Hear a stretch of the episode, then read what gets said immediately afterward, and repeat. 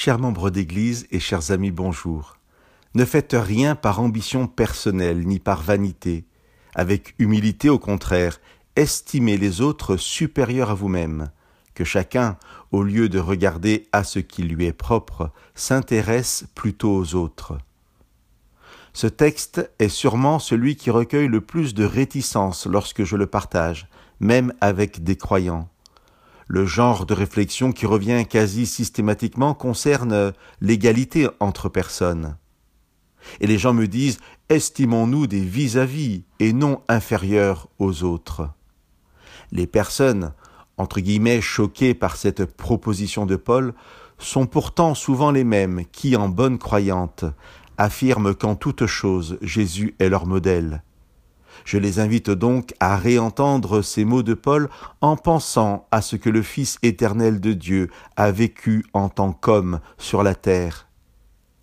Ne faites rien par ambition personnelle ni par vanité, avec humilité au contraire, estimez les autres supérieurs à vous-même, que chacun, au lieu de regarder à ce qui lui est propre, s'intéresse plutôt aux autres.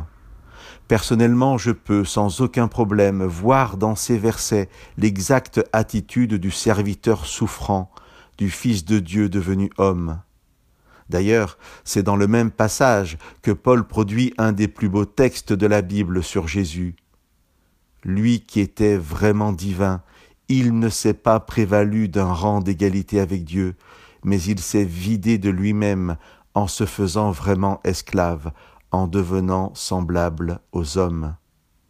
Si nous rejetons ou simplement méconnaissons cet arrière-plan de l'œuvre du salut accompli par Jésus, il est tout à fait normal de rejeter les paroles de Paul, qui ne sont alors plus qu'une morale de soumission.